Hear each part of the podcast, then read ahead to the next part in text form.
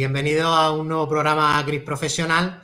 En el programa de hoy seguimos hablando de búsqueda de empleo, en este caso con un programa eh, más enfocado a la parte de, empleabilidad. Y para hablar sobre empleabilidad, hoy tengo al compañero de recursos humanos, eh, Rubén Montesino. Hola, buenas tardes, Rubén. Muy buenas, Víctor, ¿qué tal? Nada, con un nuevo programa y en este caso para hablar de un tema en el que eh, yo creo que tú eres un experto, un concepto que, yo conocí a través tuyo hace ya algunos años. Pues bueno, estupendo, Víctor, un placer estar en el programa. Ya han pasado pues, gente que, quiero y admiro mucho y es un, honor que, me hayas invitado, la verdad. Rubén, como hago con todos los invitados que entrevisto en el programa, para aquellos que, no conozcan quién es Rubén Montesino, mm, empiezo con una pregunta y en este caso es ¿quién es Rubén Montesino? Bueno, difícil pregunta, ¿eh? Mira que lo hacemos en muchos programas y tú y yo que hablamos mucho de marca personal, es una pregunta difícil siempre.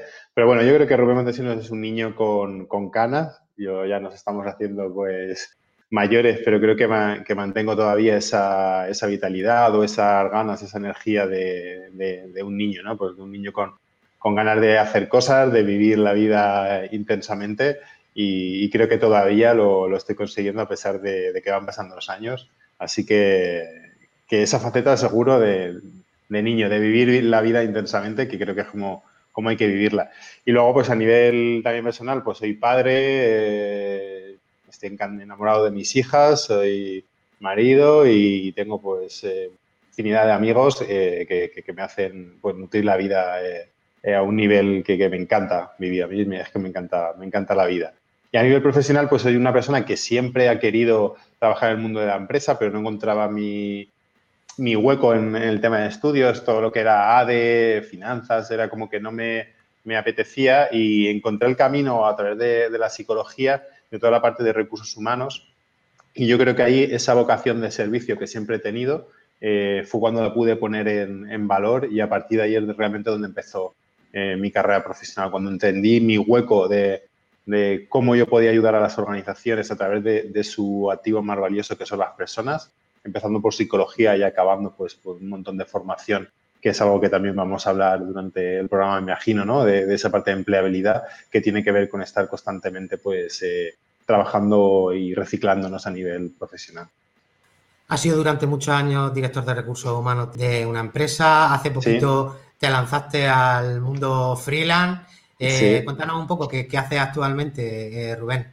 Pues como tú has dicho, Víctor, he estado, estuve casi 16 años en el mundo corporativo dirigiendo el Departamento de Recursos Humanos de una gran empresa de la provincia de, Alicante con más de 100 millones de facturación, unos 500 trabajadores, un poquito para que también los espectadores entiendan el volumen. Tenemos 14 filiales a nivel internacional, ha sido un proyecto muy chulo y dices que hace poquito, pero la verdad es que el tiempo pasa muy rápido. Ya llevo tres años que salí de, ese proyecto, la verdad, tres años trabajando como, como freelance, ofreciendo por mis servicios a, empresas y profesionales valientes, pues que quieren eh, pues una mirada fresca a nivel de, de todo lo que son procesos de, de, recursos humanos, como interim manager, como directivo de, alquiler, para, para, que lo entiendan las personas, y luego pues, trabajando con sus profesionales y, y a nivel organizativo todo lo que tiene que ver pues, con temas de, employer branding sobre todo, que tocan mucho, muchas áreas de, la compañía, pues con, también con temas de recruitment y sobre todo con, formación y programas de desarrollo de directivos.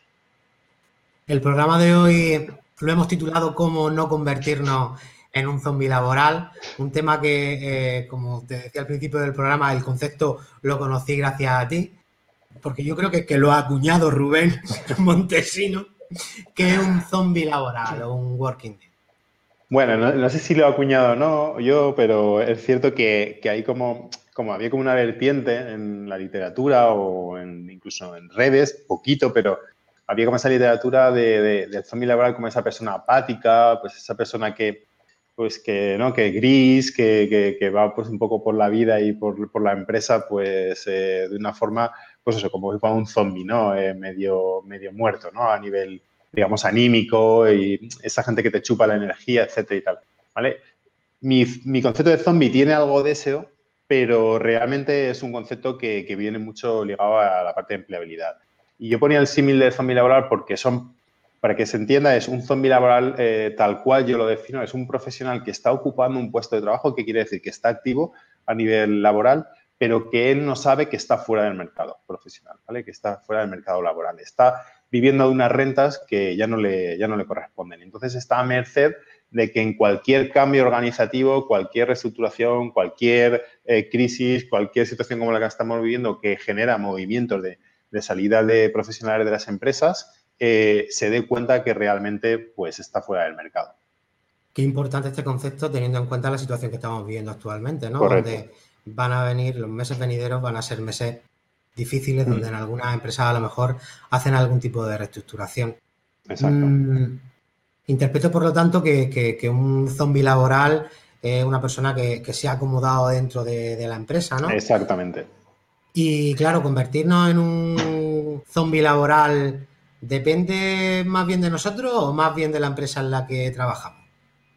Pues los dos tienen parte de culpa, culpa, eh, parte de responsabilidad más que culpa, pero es cierto que el profesional tiene mucha más, porque yo siempre digo en conferencias, lo escribo los posts, no me harto de, decirlo, que los profesionales no podemos dejar en manos de nuestra empresa nuestra empleabilidad.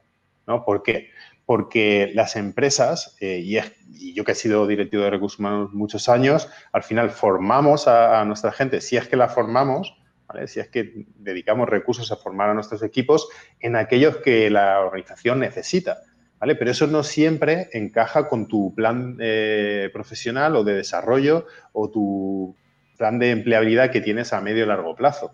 Las empresas lo que hacemos cuando estamos dentro de, las organizaciones, ya sea eh, por, cuenta ajena o como interim, es intentar eh, desarrollar a los profesionales en aquello que la empresa necesita en ese momento, que ganen productividad, que ganen foco, que, sean mejores. Pero quizás eso luego no te permite desarrollarte a nivel profesional dentro de, de la carrera que tú quieres hacer o incluso es algo muy específico que luego sales eh, por el motivo que sea, voluntariamente o porque la empresa prescinde de ti y luego eso en el mercado no tiene ninguna, no, no, no, no te genera empleabilidad. Por lo tanto, la responsabilidad principal la tiene el, el, trabajador, ¿no? La persona. ¿Qué ocurre?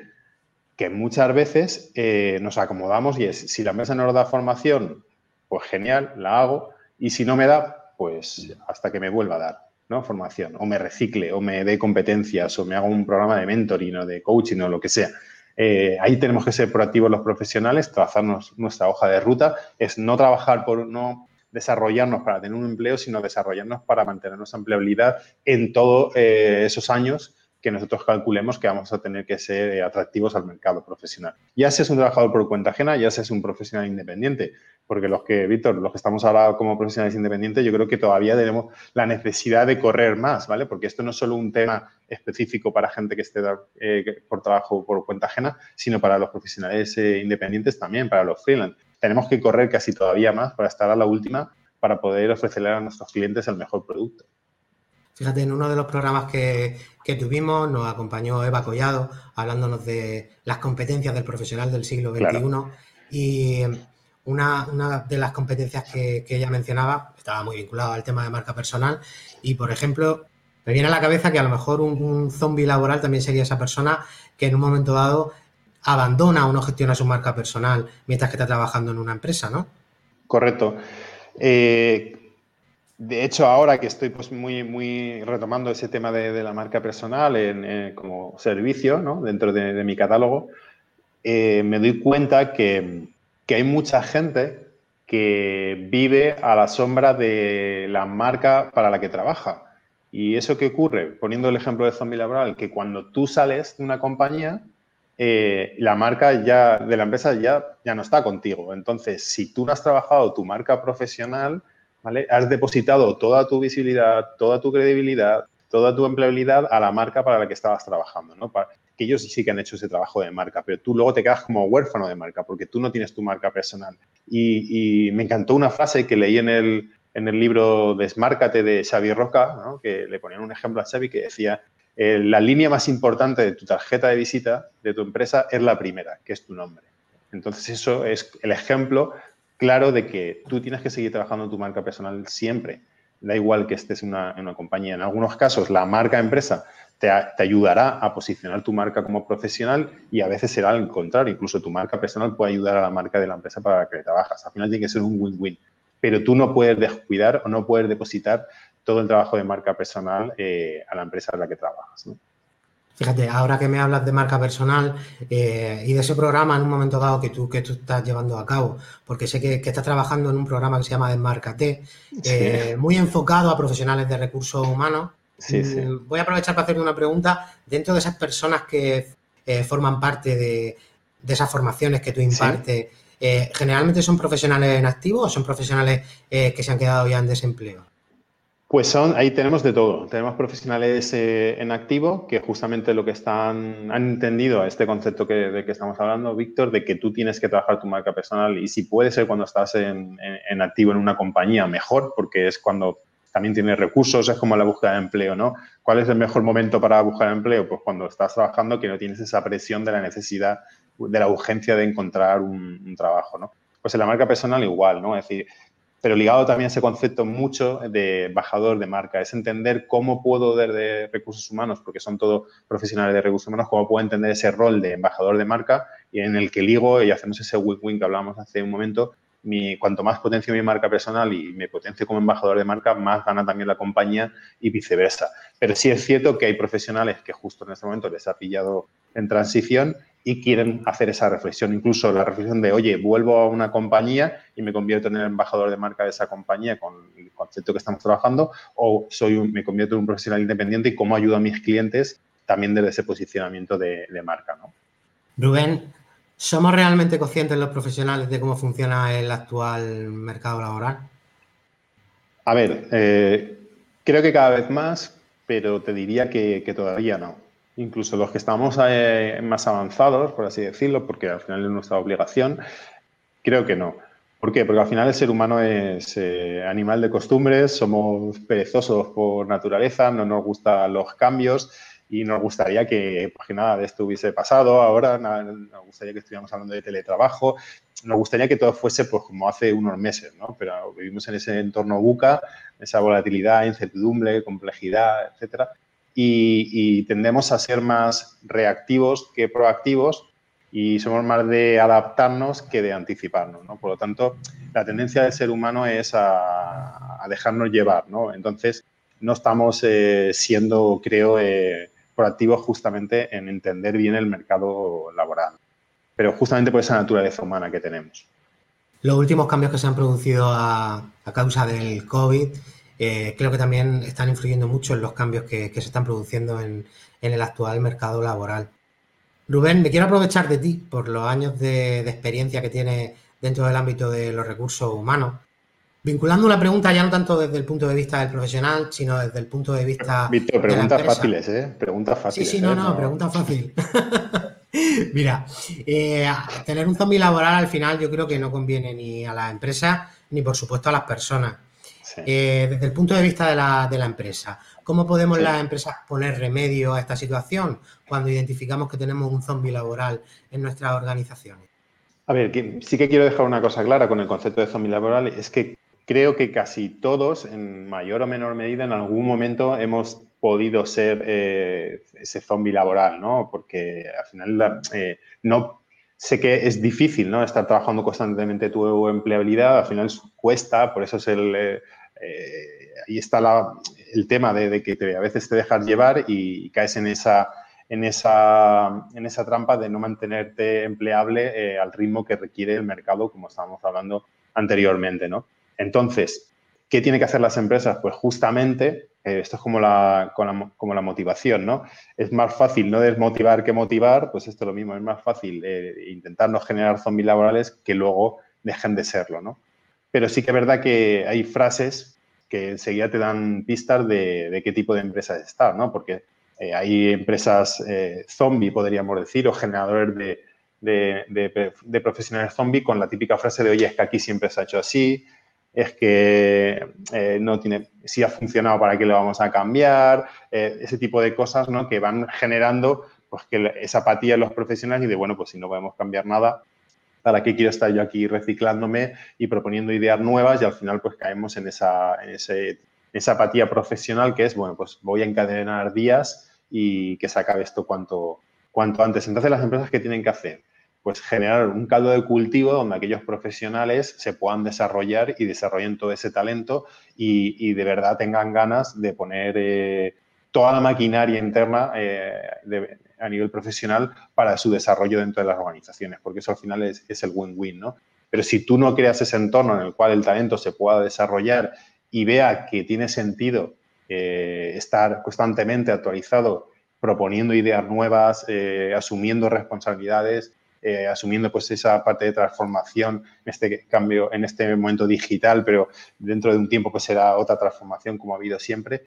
Las empresas tienen la responsabilidad de crear el contexto donde los profesionales realmente puedan no ser nunca laborales y si lo son, ponerle remedio, porque al final el talento atrae talento y la mediocridad atrae mediocridad, ¿no? Pues ese es un poco el, concepto. Hay empresas, hay clientes que, es curioso cuando conversas con ellos que dicen, no, es que si hago esto de potencia a mis trabajadores, si, si los formo mucho, si les doy visibilidad, es que van, a venir, se van a ir y hay gente muy orgullosa que me dice, no, no, aquí no se ha ido nadie en no sé cuántos años.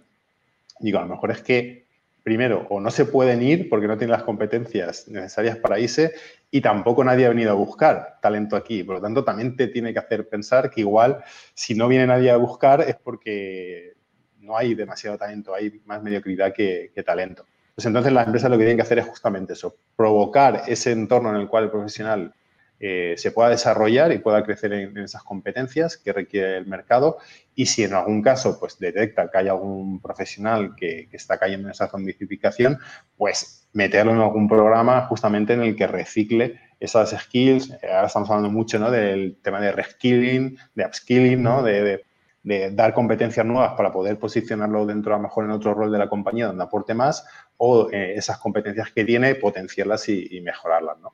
Al final estamos hablando de formación, de desarrollo, de mentoring, de coaching, aplicar todas las metodologías que ya existen justamente eh, dentro de un entorno profesional en el cual el profesional se pueda desarrollar.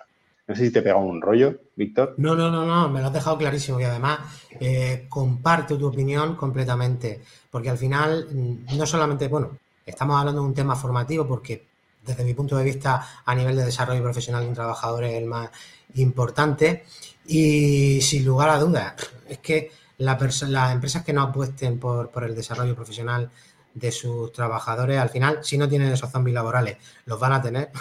y si los tienen, no, no van a conseguir eh, reconvertir esa, situación. Rubén, desde el punto de vista del profesional, eh, ¿qué le ocurre a un zombie laboral cuando se desvincula de una empresa o lo desvinculan de una empresa y se dispone a buscar un nuevo proyecto profesional? Pues ahí justo pasa lo que pasa en, las películas con los zombies, ¿no? que ellos creen que están vivos, en este caso es vivo profesionalmente, pero empiezan a, ver síntomas de que algo no está funcionando, ¿no? de que algo va mal. Es lo típico de que, oye, pues eh, no te llaman para las entrevistas, eh, postulas a, los procesos de selección y no avanzas, eh, te caes enseguida dentro del, proceso o te descartan muy rápido ¿Y qué ocurre? Se empiezan a, tomar conciencia de que se han quedado obsoletos profesionalmente. ¿vale? Es como el concepto de, oye, el, el zombie cree que está vivo, pero realmente está muerto, ¿no? Pues en este caso sería igual, ¿no? El profesional cree que sigue teniendo esas competencias que en su día eran válidas y por eso ocupaba una posición dentro del mercado laboral, pero hoy en día se ha quedado obsoleto, ¿no? Ha caducado profesionalmente, por, así decirlo.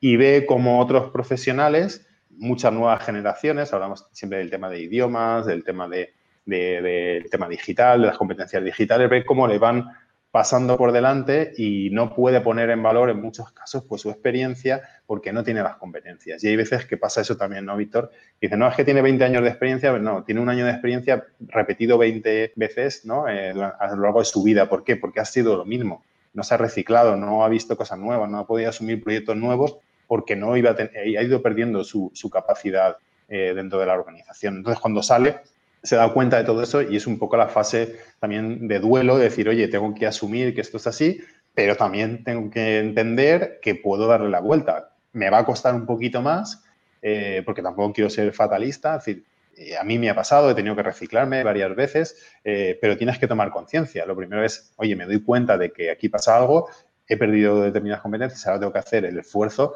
marcarme un plazo, en este caso rápido porque ya estás desvinculado, para poder volver lo antes posible al mercado, al mercado laboral. Eh, Rubén, ¿y de qué manera podemos revertir esa situación? Es decir, mm, desde el punto de vista del profesional, ¿cómo podemos evitar convertirnos en un zombie laboral y que si nos quedamos sin empleo eh, no seamos atractivos ya dentro del mercado laboral y nos cueste tanto eh, incorporarnos? Bueno, lo primero es, y lo, decía, lo decíamos un poquito antes, es monitorizar tener siempre cogido el pulso a tu profesión, cómo tu profesión o a lo que tú te estás dedicando, eh, eh, qué necesidades, qué está demandando el mercado constantemente a los profesionales que están incorporando a las organizaciones. Esto es tan fácil como estar viendo de vez en cuando eh, las ofertas de empleo que hay con perfiles similares al tuyo y ver qué competencias se están demandando que antes no se demandaban. Yo siempre pongo el mismo ejemplo, soy muy pesado con este tema. Pero yo cuando empecé eh, a trabajar, el tema del inglés, por ejemplo, de los idiomas, era valorable. Pues era, pues, bueno, si lo tenías, sumaba, pero si no lo tenías, pues no pasaba nada, porque prácticamente no lo tenía casi nadie y las empresas tampoco estaban tan internacionalizadas, etc. Hoy en día es algo que es excluyente.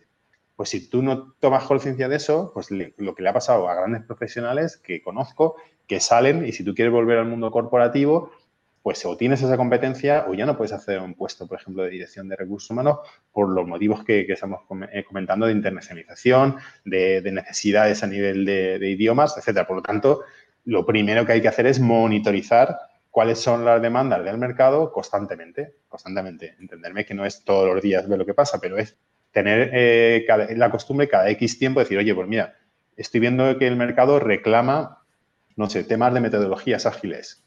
Pues oye, yo voy a tener que empezar a entender qué es eso, ¿no? O si yo voy a tener que seleccionar a un Scrum Master o tengo que seleccionar, pues tengo que saber de, qué va la, fiesta, ¿no? Y poco a poco ir integrándolo ese como metodología de crecimiento profesional y entender si te estás alejando mucho de lo que demanda el mercado. En cuanto ves que el gap empieza a ser grande, hay que ponerle solución. Y son pequeños reciclajes, leer, no hace falta que sea toda una formación reglada, máster del universo, no. Es leer, eh, blogs, eh, hay podcasts, hay un montón de conocimiento hoy en día gratuito que te puede ayudar a no perderte por el camino. Y en caso de que sea ya pues, tema de certificaciones, porque te lo requiere el mercado, pues ya tienes que tomar decisiones, ¿no? Pero sobre todo es tener esa monitorización de lo que está demandando el mercado. Y por supuesto, lo tú decías, ¿no? Trabajar tu marca personal, que yo creo que es algo que cada día los profesionales tenemos que tenerlo mucho más claro, que somos nosotros somos nuestro, nuestro trabajo es nuestra empresa, ¿no? Y nuestro, y, nuestro nuestro, eh, mentira, nuestro, nuestra profesión es nuestra empresa, por así decirlo, ¿no? Y nuestro trabajo es nuestro producto, ¿no? Y tiene que venir eh, alineado con una marca personal potente justamente para eso, ¿no? Para, para que te pueda permitir recolocarte en el mercado laboral lo antes posible. Qué importante. De hecho, fíjate, eh, te, voy a, te, voy a, felicitar por una cosa que pasó hace años. Yo hace más de ocho años, para mí, que un director de recursos humanos eh, llevase, a una, llevase a cabo una formación a sus trabajadores sobre marca personal, eh, muchos se echaban la mano a la cabeza porque decían, ¿qué está haciendo este hombre? Que les van a quitar a sus trabajadores. Y sin embargo, tú ya hace ocho años apostabas por ese tipo de formación a tus propios trabajadores en la, en la empresa. Mm, hablas de marca personal, hablas de conocer eh, nuestro mercado. ¿Qué más nos podría ayudar a no convertirnos en un zombie laboral? Bueno, yo eh, realmente es, eh, siempre digo lo mismo, ¿no? Es la autorresponsabilidad en el aprendizaje, ¿vale? Es decir, lo decíamos antes, no dejes en manos de tu empresa tu, empleabilidad, todo lo que tiene que ver con marca personal, eh, todo lo que tiene que ver con idiomas, todo lo que tiene que ver con, nuevas tecnologías, lo estamos hablando cada vez.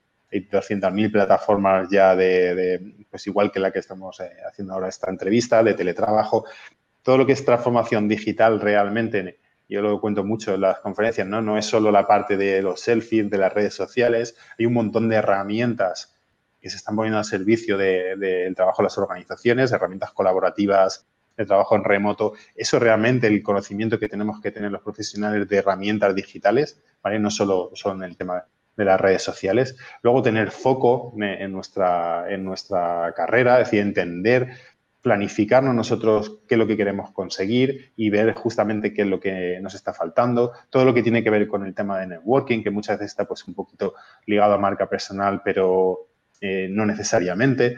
Al final es tener esa red de, contactos que te puedan ayudar en, un momento en el cual pues, tú te tengas que recolocar, profesionalmente, pero ahí siempre está la misma, siempre decimos lo mismo, ¿no? Tú tienes que dar sin esperar nada a cambio para que luego realmente te venga de vuelta, ¿no? no cuando, y lo digo al principio de la entrevista, cuando tú ya tienes la necesidad, cuando tú ya estás fuera de, un proyecto y, te y tienes que, que volver a recolocarte dentro del mercado profesional, si tienes que hacer todo este proceso, es un poco traumático. ¿Por qué? Porque es muchas cosas en poco tiempo y al final se nota también esa ansiedad que, tenemos los profesionales de que, necesitamos que pase todo cuanto antes, ¿no? Porque queremos volver a, sentirnos útiles, queremos volver a aportar a, un proyecto, ¿no? Entonces, todo esto se tiene que ir construyendo cuando ya estás trabajando, ¿no? Esto es como las empresas.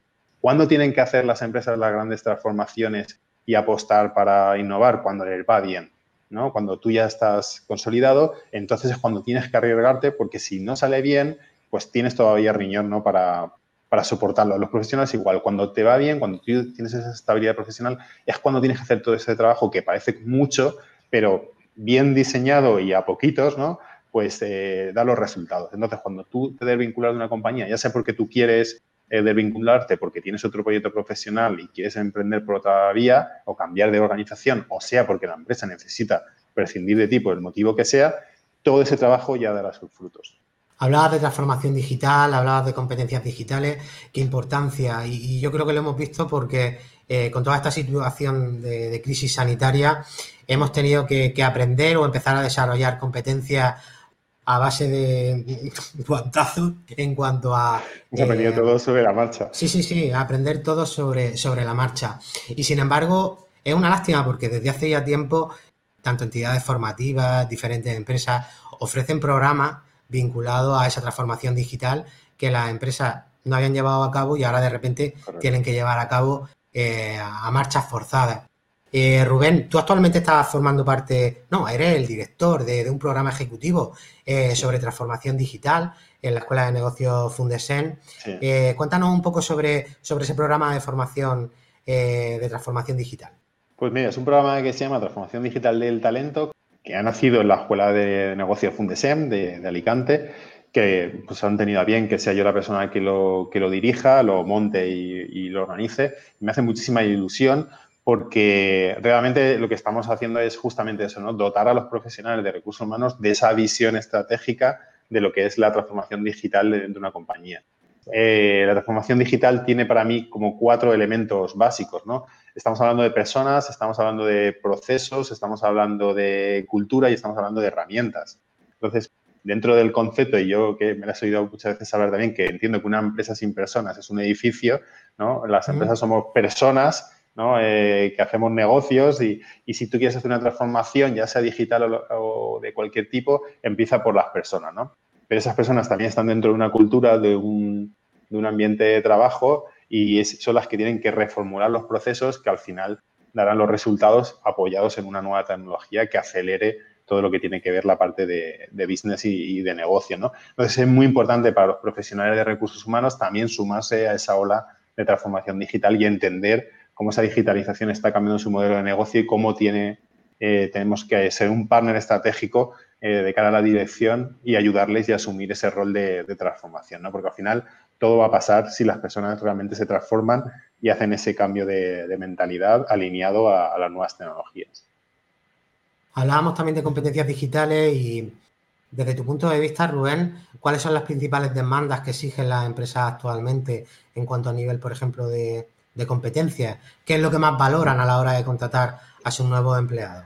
Pues mira, te voy a decir una cosa que va a ser como muy disruptivo, siendo eh, como muy básico, Víctor. Además, ya lo verás.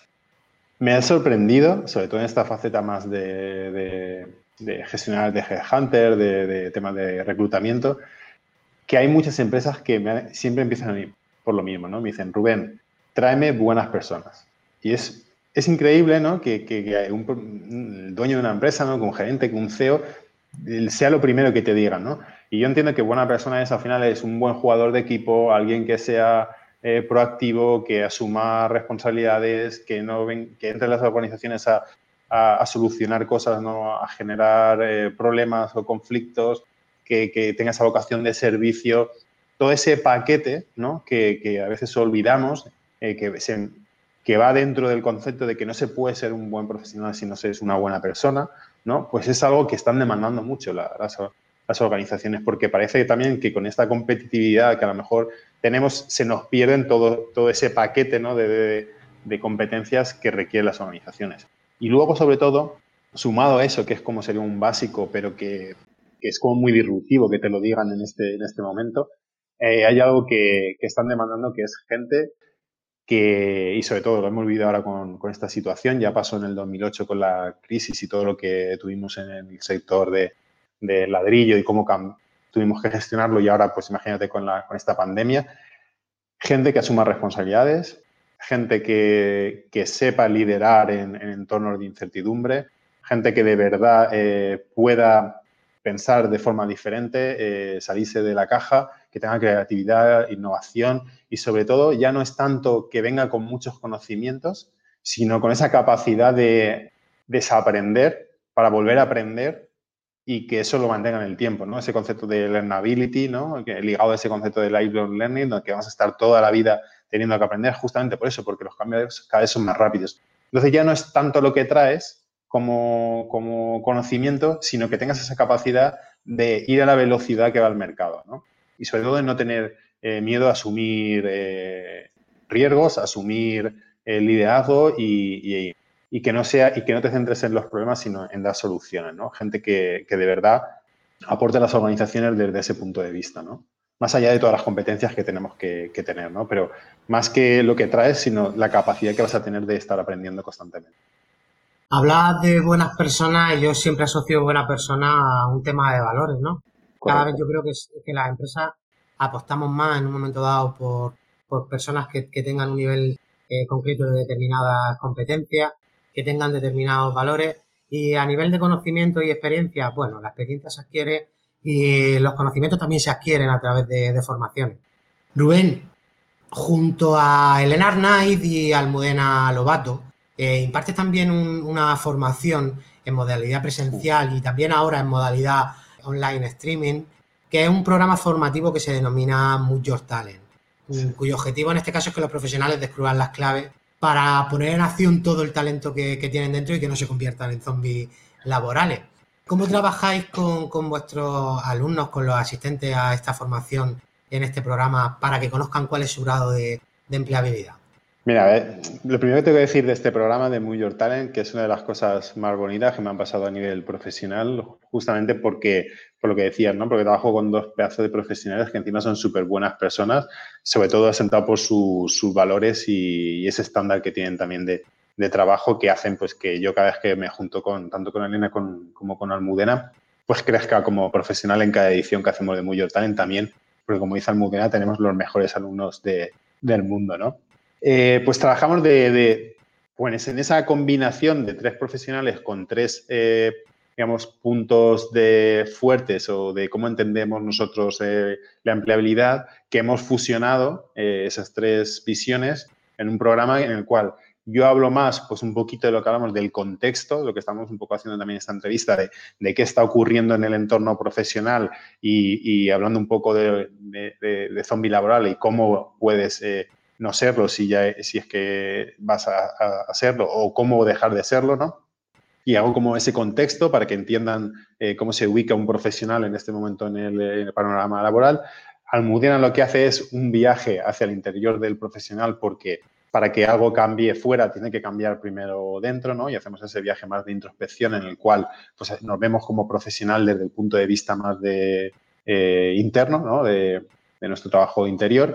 Y Elena lo que hace es justamente lo contrario. Has visto el contexto, has trabajado interiormente tú como profesional y como persona y entonces salimos ya a comunicar al exterior en función de tu propuesta de valor y ya con un concepto más de, visibilidad y branding de, de, marca personal. Entonces hacemos todo ese viaje que es muy chulo, siempre con los tres eh, dentro del aula, por lo tanto interactuamos mucho, da igual que sea mi parte, la de Almudena, interactuamos eh, los tres. y eso es lo que realmente le aporta un valor diferencial a este programa, ¿no? De la gente que hace el programa Multi Talent, eh, me imagino que, habrá diversidad de perfiles, donde en un momento dado hay gente que sí ha cuidado realmente su empleabilidad, gente que no la ha cuidado. Cuando finaliza ese programa, ¿qué es lo que ellos se llevan? O sea, eh, ¿ven realmente que existe ese cambio y la mejora en cuanto a su empleabilidad? Sí, porque primero toman conciencia de, aterrizan mucho más lo que, lo que estábamos hablando tú y yo en la entrevista, ¿no? Que este tipo de entrevistas también ayudan mucho a la gente a, entender un poquito eh, cómo nos estamos moviendo a nivel laboral. Entonces ellos hacen un aterrizaje de todas esas necesidades y todas esas competencias que requiere el mercado laboral, hacen pues ese, ese proceso de decir, oye, me da culpa si me he convertido en un, en un zombie laboral, pero tengo herramientas para dejar de serlo. Hay gente que, solo eso ya le remueve, ¿no? Porque dice, es que en la vida me hubiese, lo había pensado así, ¿no? Es decir, llevo unos 20 años trabajando en una organización y no lo había visto así, pero tiene razón, ¿no? Pues tengo que ponerme las pilas, etcétera. Luego, pues toda esa parte de, cómo tenemos que trabajar también nuestras creencias, toda nuestra parte interior para que nos ayude a hacer el cambio y luego la parte de, Elena, pues trabajando esa propuesta de valor y sobre todo el concepto, como hemos ido migrando el, programa, es que la gente salga con una idea clara de que tenga que tener un objetivo, una estrategia y cuáles son las tácticas y los objetivos intermedios que tiene que desplegar para conseguir aquello que quiere. ¿no? al final tienen que salir con un plan de acción claro a, medio y largo plazo para que luego lo puedan ejecutar. Una, una, última pregunta. Mm, hay ocasiones en las que uno mismo no se da cuenta de que realmente es un zombie laboral o se ha convertido en un zombie laboral y sin embargo, si tiene a alguien al lado, ya sea un compañero profesional, ya sea tu pareja, eh, un amigo, que sí se da cuenta que te has convertido en ese zombie laboral, ¿qué consejo podrías darle a, esa persona que se ha dado cuenta que tiene al lado un zombie laboral y cómo podría ayudarlo a que cambiase de chip? Al final tú eh, te encargas de guiar, ¿no? De, orientar o de mentorizar a este tipo de personas. ¿Quién mejor que tú para que nos dé algún tip de cara a poder ayudar a un profesional que se ha convertido en un zombie? Esa es la pregunta del millón, Víctor, ¿no? Porque como, como cualquier otro tema, eh, si la persona no quiere cambiar, no cambia, ¿no? Entonces, es cómo lo puedo hacer sin que la persona se sienta atacada, ¿no? Eh, porque muchas veces lo primero que hacemos es que somos familiares porque nos negamos que lo somos, ¿no? Eh, pero justamente, ¿cómo puedo hacer yo para que esa persona vaya entendiendo que realmente, pues, nos estamos quedando un poco soletos? Yo soy de intentar no hacerlo de forma frontal, porque normalmente cuando haces de forma frontal eh, produce un poco de rechazo. Imagínate, Víctor, oye, que tú me dices, mira, Rubén, que, jolín, a nivel de tecnología te estás quedando un poco soleto, te vas a convertir en un zombie laboral.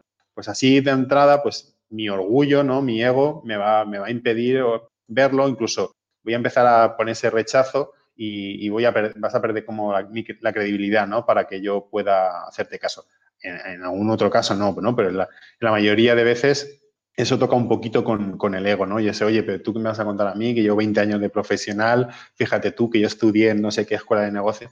Es intentar, pues, eh, acompañarlo en ese proceso que puede ser, por ejemplo, pues antes que había más eventos, ¿no? De networking, de conferencias, eh, ir introduciéndolo, intentar introduciéndolo o ver un webinar con esa persona donde se toquen estos temas para que internamente hagan el, hagan el clic, ¿no? o incluso ir dando pistas, eh, oye, pues mira, eh, ¿quieres que te ayude a modificar tu perfil de LinkedIn con las competencias? Oye, mira, ¿has visto esta oferta de empleo? Están pidiendo no sé qué. Eh, oye, ¿has visto este programa que, de formación que hay en la empresa? Tiene que ser algo sutil que la persona realmente entienda que, que sea la persona la que se dé cuenta y tome conciencia para hacer el cambio. Porque muchas veces cuando vamos de forma frontal, el ego nos nos juega malas pasadas y lo que hacemos es que todavía ponemos una barrera más grande a, dar el paso, ¿no? Mil gracias por acompañarme en el programa de hoy. A ti por la invitación. Eh, yo creo que nos ha quedado clarísimo cómo no debemos convertirnos en un zombie laboral y que tenemos a nuestro alcance tanto formación como personas que en un momento dado nos pueden ayudar a, a, no convertirnos en un zombie laboral. Rubén, no quiero despedirme sin, comentar a quién vamos a tener en el programa de la semana que viene. La semana que viene tenemos a Noemi Dico, donde vamos a hablar de metodología ágiles aplicada a la búsqueda de, empleo. Y nada, lo dicho, eh, Rubén, gracias de corazón. Pues gracias a ti, Víctor. Y este tipo de iniciativas como la tuya, pues al final lo que hace también es eh, despertar esos insights de los profesionales, eh, entender, eh, pues poner un poco en contexto todo lo que estamos hablando, que estás tocando todas las temáticas prácticamente para no convertirte en un zombie laboral. Así que lo primero que recomendaría a alguien que quiera aconsejar a otra persona que deje de ser un zombie laboral es que empiece a ver pues este tipo de iniciativas como la tuya de Great Professional. Así que Mil gracias por contar conmigo y enhorabuena por la iniciativa, Víctor. Nada, gracias a ti, Rubén.